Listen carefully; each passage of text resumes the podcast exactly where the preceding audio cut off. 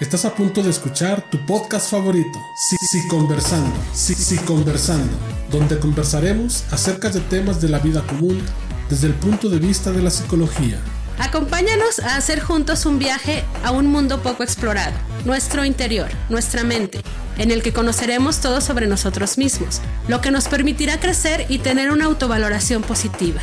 Nosotros somos la licenciada en psicología Claudia Marisela y el licenciado en psicología Martín Eduardo. Y te invitamos a juntos iniciar la exploración de tu vida interior.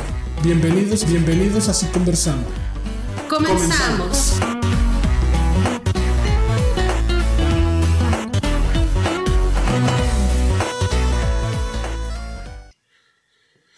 Hola, ¿qué tal? Muy buenas tardes. Estamos en grabación del octavo. ¿Del octavo programa? Del octavo o del ocho. del pues chavo del, ocho. ¿Del chavo del ocho? del octavo programa de su podcast favoritos y conversando. Muchas gracias a todas aquellas personas que hasta el día de hoy pues nos siguen escuchando, nos siguen viendo en las distintas plataformas. Eh, Seguimos pues con los temas. En los temas pasados habíamos estado hablando sobre el desarrollo humano, desarrollo psicológico, y estuvimos hablando del, de la primera infancia, ¿verdad? De lo que fue del nacimiento, si mal no recuerdo. Abarcábamos eh, más o menos de los 0 a los 3 años en el, en el programa anterior, en el programa número 7. Y hoy nuestro enfoque de alguna manera va a ser de 0 a 3 años. Ok. Que estaríamos hablando de perdón, de 3 a 6 años. Ok, sí. Sí, el anterior fue de 0 a 3, ahora de 3 a 6, que vamos a estar enfocándonos en el tipo de relaciones que establecen los niños en edad de preescolar. Ok. Que a, final de cuentas, eh, las relaciones en estas etapas de la vida de la infancia, eh, pues son, se van a ver beneficiadas a largo plazo en los niños, en su vida social en el desarrollo que ellos tengan dentro de una sociedad. Es por ello que nosotros creímos desde un principio la importancia de revisar nuevamente estos temas, eh, porque al final de cuentas a todos nos van a, servir, tanto a papás como a hijos cuando se conviertan en padres. Así es. Este, y pues bueno. Y quizás hasta recordar un poquito también de lo que fue nuestras, nuestra infancia. sí, de, hecho, creo que el, el, programa pasado hablábamos un poco de eso, ¿no? Así es recordar, o, bueno, yo creo que es muy difícil recordar, pero por lo menos investigar este, sobre nuestro propio proceso de, embarazo que tuvieron nuestros padres, nuestra madre, ¿verdad? Cómo lo vivieron ellos y que es importante para nosotros saber si, si para nuestros padres fue algo maravilloso, si fue algo que les causó miedo, eh, no sé, según la historia de cada quien. si fuimos planeados o no planeados. Eh, antes de comenzar nuestro temita, Claudia, sí quisiera invitar nuevamente a todas aquellas personas que nos llegan a ver a través de esta pantalla a que nos sigan en nuestras distintas plataformas, en YouTube, en Facebook y en Instagram nos encuentran como si, si conversando saca. Igual en las plataformas de podcast, en Spotify, en Anchor, Evox y otras más también nos encuentran con el mismo nombre, si conversando. Ahí estamos subiendo ya todo el contenido. Ahí va creciendo la comunidad. Ya pasamos los 2000, como 60 y tan, 80 y tantos en Facebook. En YouTube vamos un poquito más atrasadillos. Es más difícil ahí. Y en Spotify también, ya poco a poco hay gente que nos va escuchando un poquito más.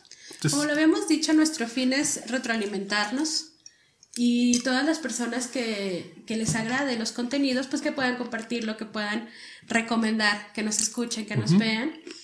Y como lo habíamos comentado en alguna otra ocasión, que nos propongan temas a seguir. En este caso creo yo que es muy importante puesto que vamos a hablar de lo que son las primeras relaciones interpersonales de los niños ya fuera de su hogar. Nosotros nos habíamos enfocado en el programa anterior a, pues obviamente, la primera sociedad o la primera comunidad del niño es la familia. La familia.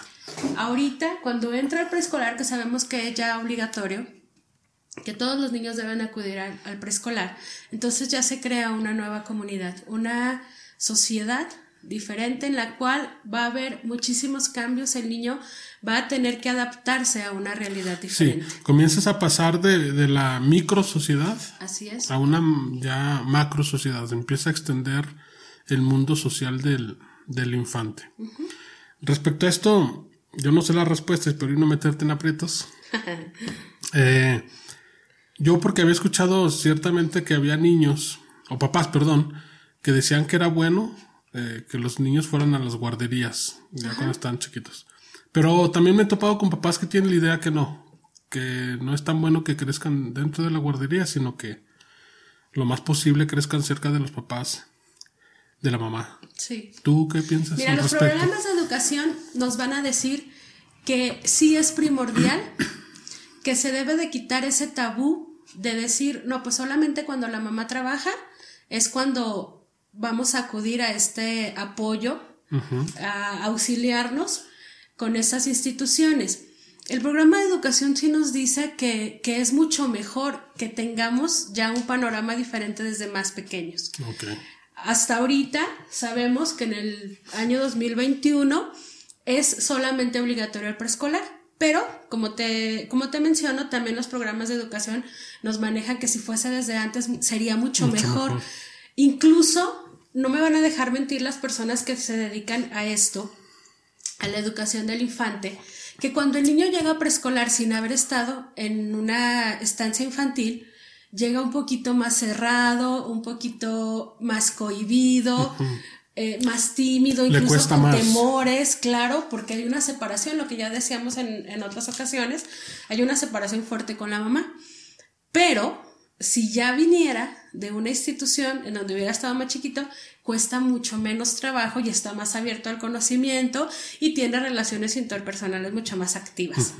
Obviamente, cuando no lo tuvieron antes, pues llegan y se adaptan, pero más de forma más más, lento. obligada. Sí, yo creo que precisamente más en nuestros tiempos, si me equivoco, me corriges, Claudia. Esta es una idea que se me está ocurriendo. En las sociedades anteriores o las generaciones atrás, unas generaciones atrás, yo creo que este proceso se suplía porque las familias eran mucho más grandes. Sí.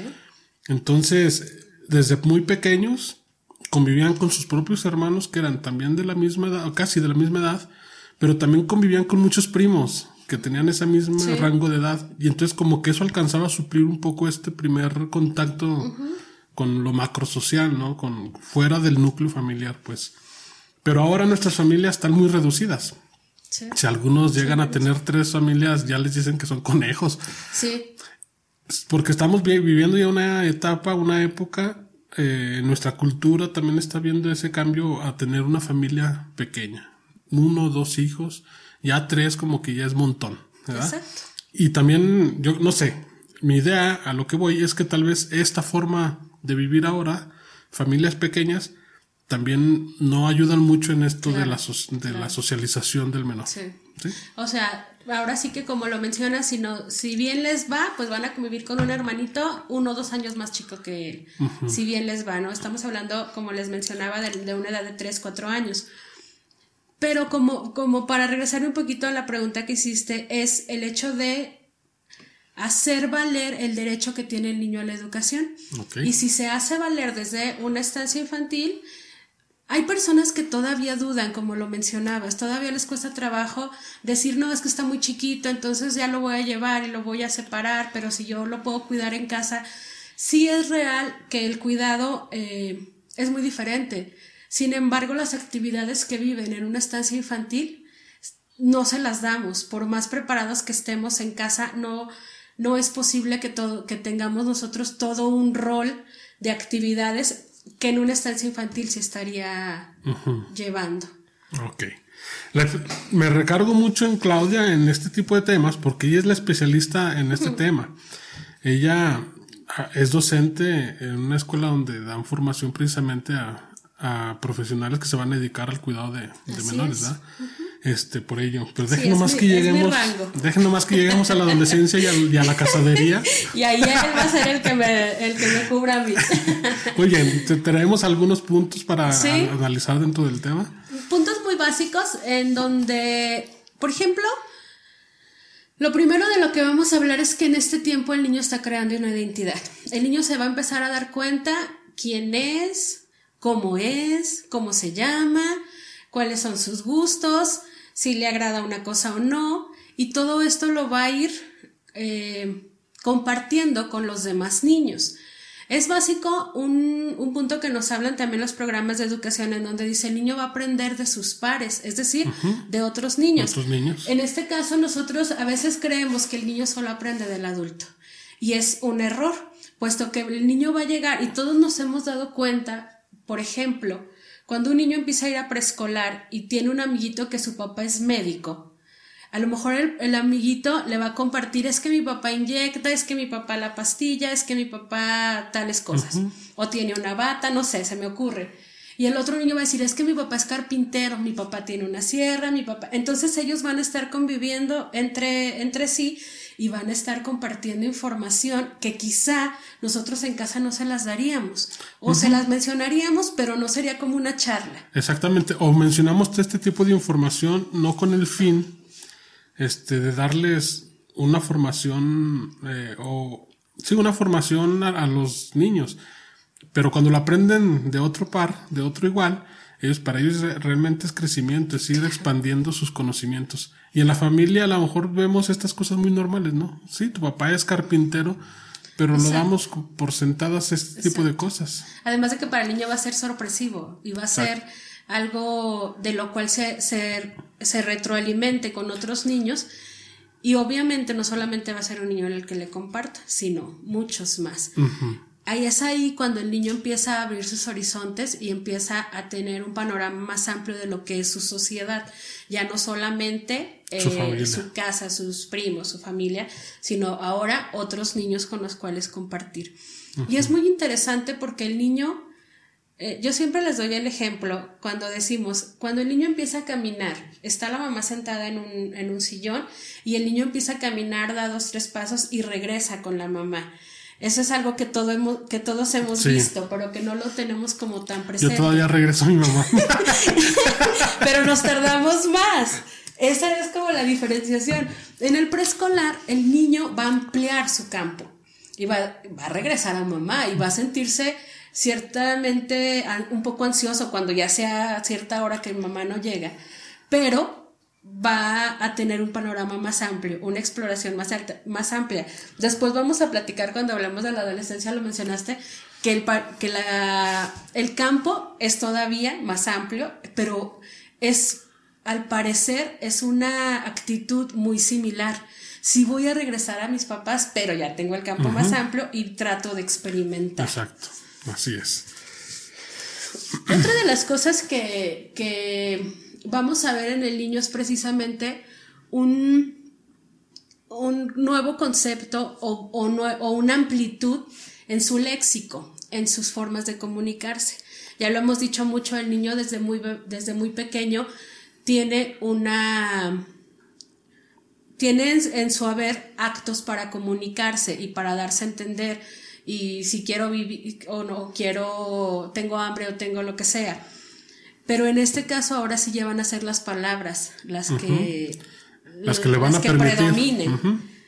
Y las que soliciten y cómo lo hago. Entonces en preescolar el lenguaje y la comunicación va a ser algo también que, que, que nos va a diferenciar de la etapa anterior. Obviamente ahora necesito las palabras y a esa edad ya todos los adultos le exigimos al niño, a ver, pídemelo con palabras, ¿que no sabes decir la palabra? O a ver, dímelo adecuadamente. Entonces ya es un exigirle al niño que ponga en palabras sus emociones. Sí, porque en la etapa anterior que hablábamos de los 0 hasta los 3 años, precisamente hablábamos que el niño aprende a comunicar sus necesidades no por el lenguaje, no por no, no por su voz, no por lo que él dice, sino por la por otros signos, sí, por otras formas de expresar ya fuera por el llanto, por una seña, este, o algo. Pero aquí sí eh, es importante este aprendizaje, ya que esto le va a permitir también adentrarse en esta socialización, ¿no? Porque lo que para él puede significar el biberón para el maestro o los tutores que estén ahí, otros niños no. Y a todos los adultos les pasa que los papás entienden muy bien el Muy bien, lenguaje del niño y los demás dicen, ¿qué dijo? Incluso les decimos a las mamás, ¿no? ¿Qué dijo? ¿Qué-?" Sí.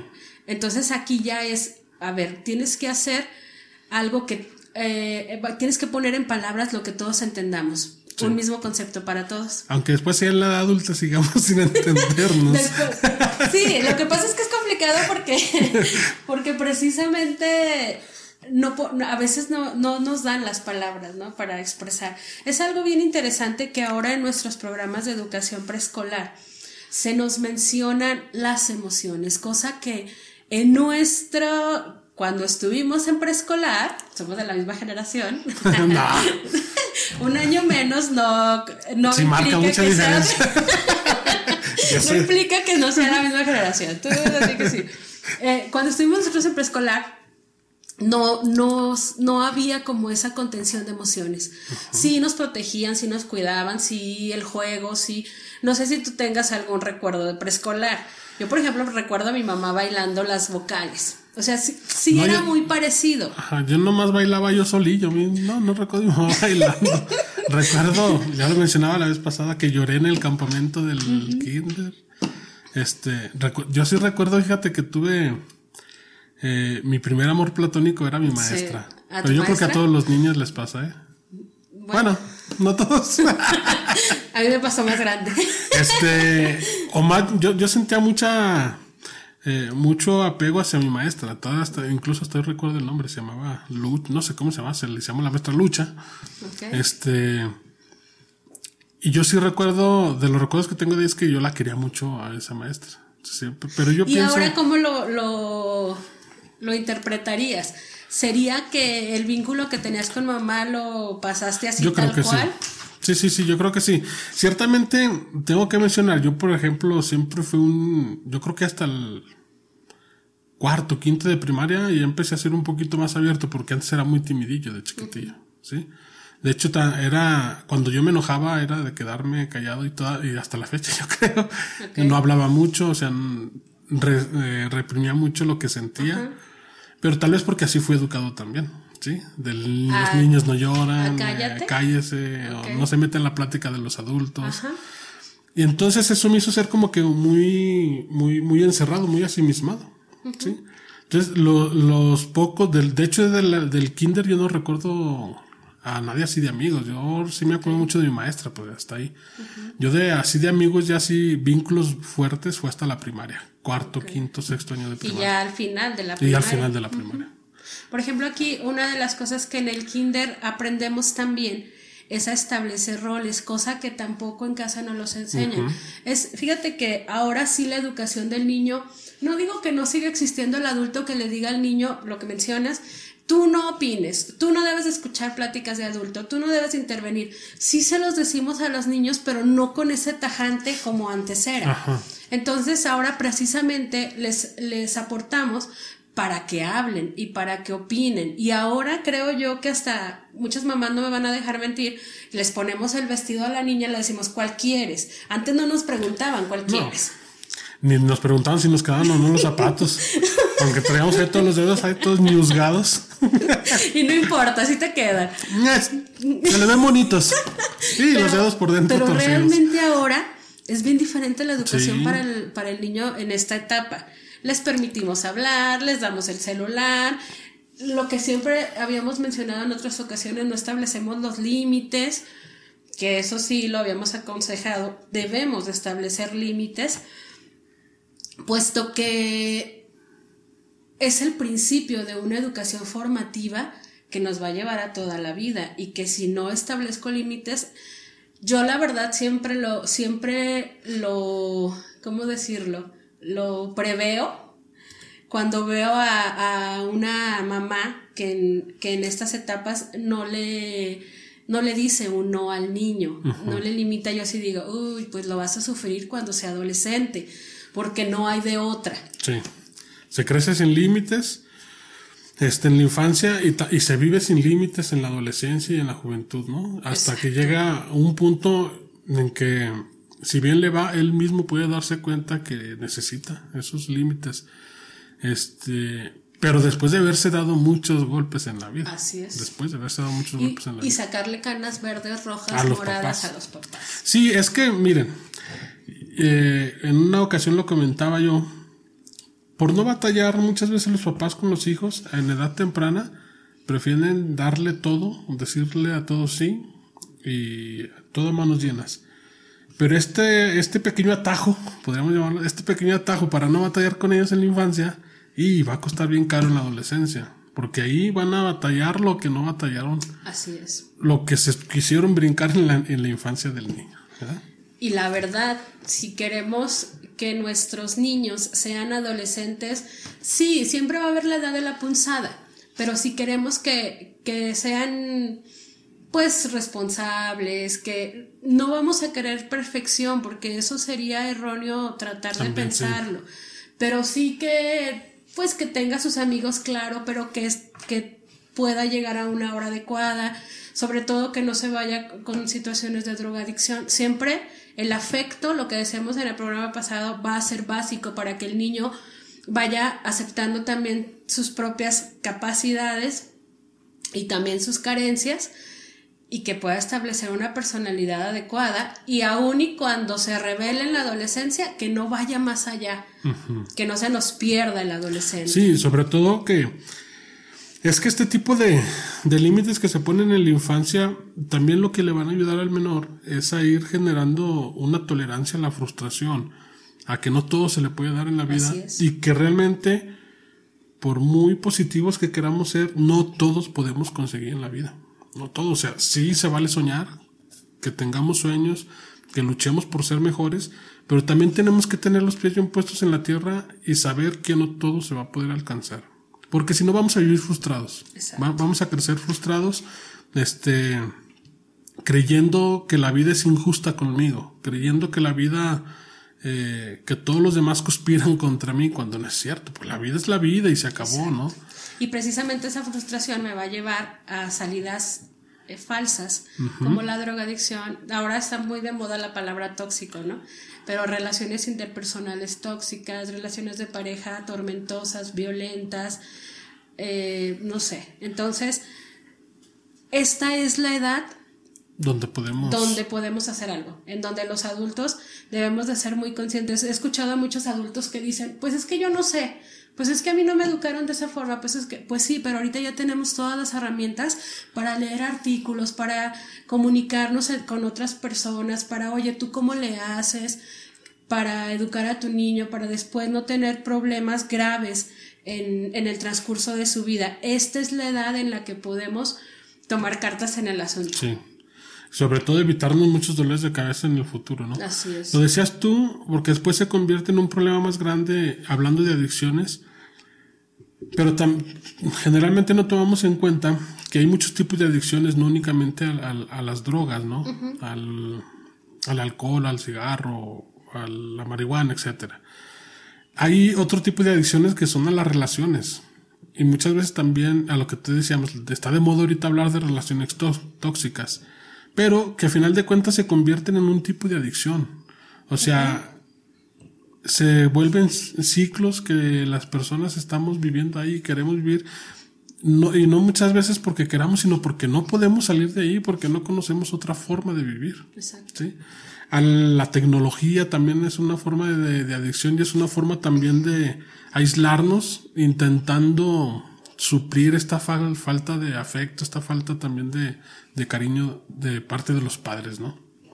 Y, y obviamente, como lo decimos, todo esto va a tener un, un comienzo y va a ser precisamente en la edad de la infancia.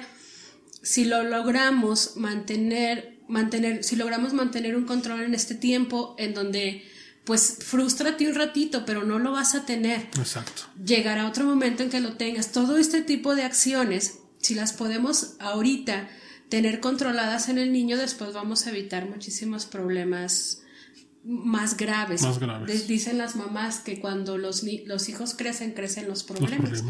Y para que sus problemas no crezcan, tome usted vitacilina, no se cree. Escúchenos todas aquellas personas, les recordamos nuevamente, estamos en YouTube, en Facebook, en Instagram como si conversando SAC, en las plataformas de podcast, Spotify, Anchor, escúchenos por ahí. Ayúdenos a compartir todo nuestro contenido. No queremos hacernos famosos, queremos únicamente poner nuestro granito de arena en cuestión de, de la educación, de la salud mental. Y si nos hacemos famosos. Y si nos hacemos famosos, no le hacen, me piden mi autógrafo. También el ego cuenta. Sí, y, y no se los doy. Este... Bien, otra de las cosas, bueno, para seguir con Sí, los sí, que teníamos, eh, el niño durante este tiempo va a explorar o va a empezar a conocer respecto al pensamiento matemático. La distancia, el peso, el tiempo, va abriendo sus, sus panoramas a- hacia ese tipo de pensamiento, explora su mundo, que eso es lo que decíamos hace un momento. Ahora ya se le amplió el campo y ahora ya, por ejemplo, los preescolares se usa mucho que vayan y salgan al jardín y vean los tipos de flores y la piedrita, cosa que a lo mejor en, en casa no se le daba tanta oportunidad. Y vemos, por ejemplo, los ecosistemas, se les empieza a platicar. Va a haber niños que nunca tengan oportunidad de ir a la playa, por ejemplo, entonces ahí les dicen, miren, tienen esta. Y luego ya cuando, si llegan a conocer, o por lo menos el amiguito les platica, entonces ahí ya se amplía el panorama respecto a lo que es su entorno. Y eso es bien importante porque empieza a establecer una relación con el mismo. El niño de esa edad ya te puede decir, ay, como que va a llover, ¿verdad? O sea, ya empieza a, a inferir respecto a, a todo lo que, lo que representa su mundo y no solamente, como lo digo, respecto a clima, respecto a, a ambiente, sino también a lo que son los otros seres humanos. Así es. Eh, sobre todo, ahorita quería hacer eh, comentario que también es precisamente en esta etapa de, del preescolar cuando el niño también empieza a, a perfeccionar, por así llamarlo, su motricidad, ¿sí? Lo que es la motricidad, movimientos finos, gruesos, Exacto. Pero todo esto le va a permitir esta primera infancia. Por eso es tan importante que el niño se desarrolle libremente eh, eh, pues en este ambiente. Porque luego, cuando no conocemos, yo porque lo he escuchado de muchos, no de muchos, pero sí lo he escuchado en una que otra ocasión de algunos papás, que sus niños están aprendiendo a caminar y cada ratito se están cayendo y dicen, es que mi hijo está bien menso, no aprende a caminar.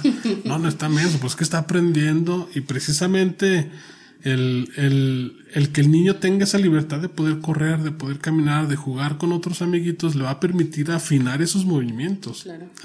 Porque si no se le permite, si siempre se le quiere traer en brazos también al chiquillo, pues va a tardar más, va a tardar más en aprender eso. Es darles también esa posibilidad.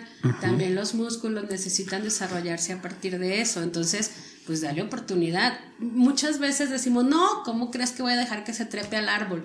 Pues date cuenta que es la única oportunidad que tiene de escalar, porque no lo vas a llevar a un monte o a un... Aparte que el niño, recordemos, no sé si ya lo mencionamos, pero recordemos que el niño no únicamente aprende con lo, de lo que oye y de lo que ve, aprende también con lo que toca, ¿sí? con, con todos sus sentidos el Con niño siempre va a estar aprendiendo, es. ¿sí?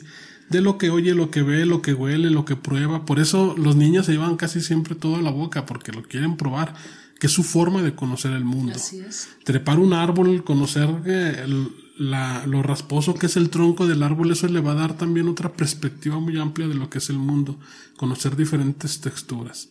¿sí? A mí, por ejemplo, algo que siempre, eh, siempre lo comento porque es algo que quienes lo hemos sentido no se nos olvida, el olor y, el, y la textura del aceitito este que tienen los árboles, que es muy fuerte Y pegajoso. y pegajoso, y si se te quedó en las manos, te va a durar todo el día el olor y la sensación. Ajá.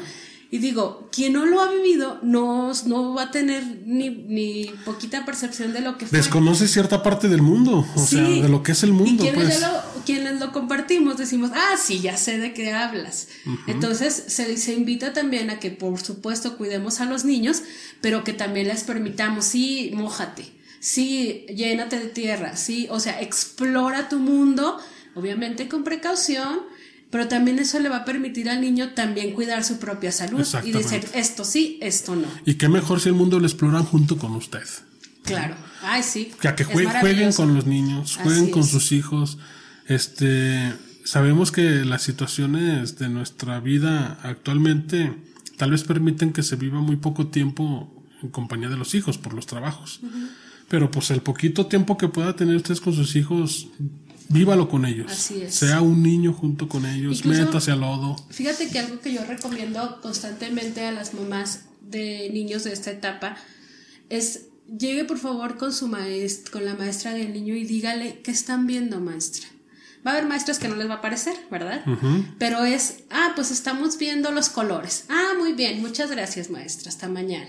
Entonces llego a mi casa y mira, hijo, este es de color, o sea, nada me cuesta, es calidad de tiempo y estoy reafirmando información y estoy todavía más eh, enlazando los vínculos que tengo con mi hijo. Y aparte le estoy ayudando a los maestros para que mi hijo, porque eso es, a final de cuentas, beneficio para mi hijo. Bueno, eh, otro de los puntos es establecer roles, es decir, el niño va a aprender que ya no es el único Ok, y sí. que aquí nos vamos a formar para lavarnos las manos. Tuve la oportunidad de trabajar en un preescolar un tiempo y la verdad es algo de lo que más se nota cuando el niño lo está aprendiendo o cuando siempre quiere ser el primero. Y yo primero y aviento, y entonces ahí no. A ver, todos somos iguales, va a haber el momento en que puedas ser el primero, pero va a haber momento en, En que, no. Y créeme, cuando no lo aprendes te das cuenta en la, en la fila del banco. Sí. Porque va a llegar la persona que se va a querer brincar hasta el inicio. Y dices, este nunca aprendió que, hay turnos. Que, hay turnos y que se tiene que establecer tanto roles como turnos para funcionar como sociedad. Como sociedad, sí. Entonces, cuando ya se los diste desde niño, ya lo aprendiste, pues llegas y te formas. Chin, si hay mucha gente, pues ni modo, llego y me formo. En los conciertos pasa mucho, ¿no? Que, que todo el mundo quiere ser el primero. Pues es eso, o sea, ¿qué tanto respetas a tu... Si yo cuando veo gente así en el banco y que se brinca, digo, esta no tiene tolerancia a la frustración. Es la forma de, de desahogarme. Pero sí, ciertamente, a la- a la- no quiero salirme mucho del tema, pero creo que es importante hablar un poquito de esto porque también es algo que vivimos eh, de peligros en todo el día. A esta etapa, Claudia, ¿consideras que es buen momento de empezar a dar educación sexual a los niños? De empezar a hablarle de... En de- preescolar es un poquito, eh, pues es que siempre hay... Sobre todo por el cuidado y para Sí. evitar posibles abusos sexuales. Sí, siempre hay una edad en la que, por ejemplo, en el preescolar, incluso hasta poquito antes, y no solamente eh, que la maestra se lo diga, sino yo como mamá, como tía, como vecina, pueda decirle al niño, mira, tienes unas zonas de tu cuerpo prohibidas, unas zonas que solo mamá cuando esté bañando te puede tocar. Y eso, créanme que funciona. Porque incluso sabemos que desgraciadamente los abusos sexuales a los niños vienen de familiares, vienen de personas muy Sí, la mayor cercanas. parte de... Desgraciadamente, Desgraciadamente, estadísticamente, pues son los tíos, son los abuelos, son... A mí, la verdad, hasta hablar de esto me cuesta mucho trabajo porque no lo concibes. Eh, pero por eso, precisamente para prever, entonces es cuando vas a decirle al niño, no le vas a platicar como tal, creo yo, en esta etapa, de una relación coital, como, como para qué. Pero sí le vas a decir, tienes algunas partes de tu cuerpo Que no pueden ser. solamente por higiene pueden ser tocadas. Fuera de ahí, no. Y estar muy, ya que estamos en este tema, estar muy pendientes de, la, de las alertas que nos dan los niños de no quiero ir con él, de no me dejes sola con él, de por favor que, o sea, porque los niños van a solicitar esto cuando se sienten incómodos, aunque no haya un abuso como tal Exactamente. pero ahí nos toca ser muy conscientes en- y sobre todo creerles a los niños. En alguna ocasión escuché que alguien decía, no, es que a esa edad los niños fantasean mucho, entonces la verdad eh, es una impotencia decir, ¿cómo crees? O sea, no es cierto. Sí, no, aparte que las fantasías, a ver, las fantasías de todos, niños, adultos, jóvenes, fantaseamos con cosas que conocemos, o Exacto. sea, con cosas que ya hemos vivido. No podemos fantasear con algo que no Tal conocemos, tal cual. Entonces, si un niño te está hablando de que le tocaron, de que le hicieron, no está fantaseando. O sea, algo sucedió ahí. Así ¿sí? es. Porque eso no se lo pudo haber imaginado nada más. Exacto. ¿sí? Incluso aunque por error haya, visto alguna revista, haya visto algunas, eh, alguna imagen en la televisión, aún así el niño este, no puede fantasear únicamente porque vio algo en la televisión. Hay que tener alerta, hay que estar alertas, perdón, de que tal vez algo sucedió y, y poner toda la atención en ellos para evitar posibles abusos y sobre todo que esto vaya a repercutir en su vida adulta. Exacto. Esto es, creo yo, que un tema aparte, ¿no? Porque eh, se merece un programa en donde hablemos precisamente de cómo prever y cómo detectar el abuso. El abuso infantil. El abuso infantil. Pues no sé cómo andemos de tiempo, pero... Vamos casi, Este, terminando. Bueno, sí. Sí para que no sea tan extenso y que sigan ustedes interesados en lo que hablamos.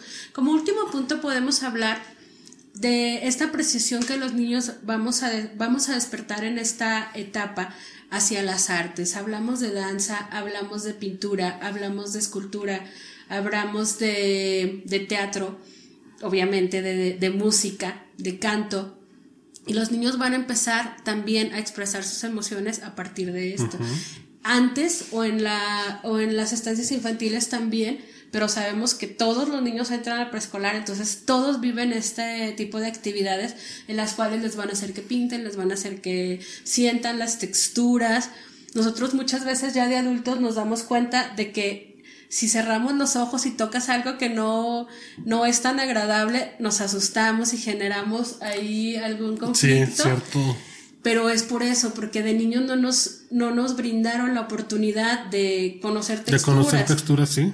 Incluso eh, hay programas así, ¿no? En donde les ponen el, como juegos, el cubo y está tapado y, a veces es un, no sé, un Sol peluche, algo. o sea, no sé qué puede hacer, pero la persona genera mucho conflicto precisamente por eso, porque de niño no tuvimos la oportunidad, además de que también, pues obviamente por lo regular conectamos el sentido del tacto con la vista. Entonces, si yo toco este, pues obviamente no me va a causar conflicto porque estoy viendo qué es. Y los niños en este tiempo empiezan a explorar a partir de... Por eso lo decíamos incluso hace ratito, ¿no? Es tan importante para ellos conocer el mundo por medio de, todos sus sentidos. Y las artes, el arte permite esto en los niños. ¿sí? Si a nosotros como adultos nos encanta el arte, la música, el cine, este, la pintura, el baile, el teatro, todo este tipo de arte, si nosotros como adultos lo llegamos a disfrutar, pues en los niños lo pueden disfrutar, aparte que les puede, no, no les puede, más bien les ayuda a conocer el mundo y aprender también este, pues sobre el mismo mundo en, sí. Y a lo mejor como información adicional sería el hecho de elegir correctamente lo que escuchan nuestros niños. Ajá porque luego les ponemos narcocorridos, ¿no? Y luego queremos que cuando sean grandes no les atraiga este mundo conflictivo. Ahí los tenemos viendo las series de los narcos junto con nosotros, ¿no? Cuidemos, por favor, lo, que, nuestros niños ven, lo que nuestros niños escuchan lo que no nos gustaría que fueran precisamente lo que decías fantaseando, porque ya después el niño se queda pensando y entonces ya soñó y entonces ya se le hace fácil decir te mato y ya, o sea, eso también lo podemos prever si cuidamos lo que les mostramos a los niños. Nosotros no teníamos, creo que, tanta oportunidad de tanta música para niños, tanta lectura para niños, tan... y ahora ya hay muchísimo, entonces, por favor, ni modo. Sí, pues a nosotros a lo más que llegamos fue a una revista de... ¿Qué le llama mi papá? De Condorito. y era... que eh, no te metas con Condorito. A Mafalda. Hablando precisamente de esto, Claudia, mm, no sé si tú recuerdas un experimento, no recuerdo el, psicólogo que lo realizó, del muñeco Bob o Bob o algo así se llamaba. Por lo que tú decías, cuidado lo, que nosotros como adultos vemos, lo que nosotros como adultos oímos, porque recordemos que el aprendizaje de los niños es por medio del modelaje, o sea, por medio de lo que nosotros hacemos, los niños lo repiten. Este experimento consistía en que eh, un adulto, hay un muñeco en, una sala, junto con unos niños, y primero, la, primera pues, sesión pues, de este experimento es que entre el adulto y acaricia el, mono, ¿sí? el muñeco. Entonces los niños por repetición van también y acarician el muñequito. Con otros niños diferentes entran con el mismo mono, entra el, psicólogo y empieza a golpear al mono ¿sí? Lo empieza a dar patadas, golpes y de todo. Los niños nuevos, no los que habían acariciado, sino ya otros niños, ven esta acción y también comienzan a golpear al, muñeco. Por eso, si nosotros le, les ponemos o nos ponemos junto con los niños a ver cosas violentas, seguramente ellos van a aprender también estas actitudes lo que nosotros hagamos va a repercutir en, en nuestros niños, en, los, en nuestros infantes, pues. Y podríamos repetir aquí lo que hemos dicho, el niño cree demasiado en el adulto. Entonces, si le está gustando a mi papá ese tipo de series, es que está bien. pues está bien. Y yo lo voy a hacer porque si mi papá se emociona viendo eso, después se va a emocionar viéndome haciendo lo mismo. Así es. Mis papás únicamente escuchan canciones de Juan Gabriel. Y hasta la fecha nada más escucha Juan Gabriel. ¿Será por eso que te encanta? Este, pues muchísimas gracias, Claudia. Nuevamente un gusto estar contigo eh, en esta plática, en esta conversación, sobre todo retroalimentándonos y pues poniendo nuestro granito de arena para que también otras personas, tal vez por medio de esto, puedan aprender un poco sobre la crianza de los de sus hijos, pero también sobre cómo nosotros como individuos nos desarrollamos, cómo nuestra psicología se va formando. Como decíamos, eh, es recordar mucho lo que también fuimos y a lo mejor hasta explicarnos el por qué somos como somos a partir de estas eh, pláticas que, estamos proporcionando. ¿Cómo, por, ¿Cómo es que somos a partir de lo que nos sucedió en la infancia, a partir de cómo fuimos? A partir de lo que vivimos. Recuerden eh, seguirnos en, nuestras plataformas, ayúdenos compartiendo el contenido este, y sobre todo, lo más importante, eh, si tienen algún tema del cual les gustaría que, que ondáramos más, que, que habláramos dentro de este programa, pues con todo gusto háganoslo saber por, por medio de algún mensajito en los comentarios de esta publicación, este, o mándenos un inbox ahí en la página de Si Conversando. Este, muchísimas gracias nuevamente. Nuevamente un placer, Martín. Un placer. Gracias, gracias. Nos estamos a viendo y hasta pronto. en el noveno programa. Hasta luego.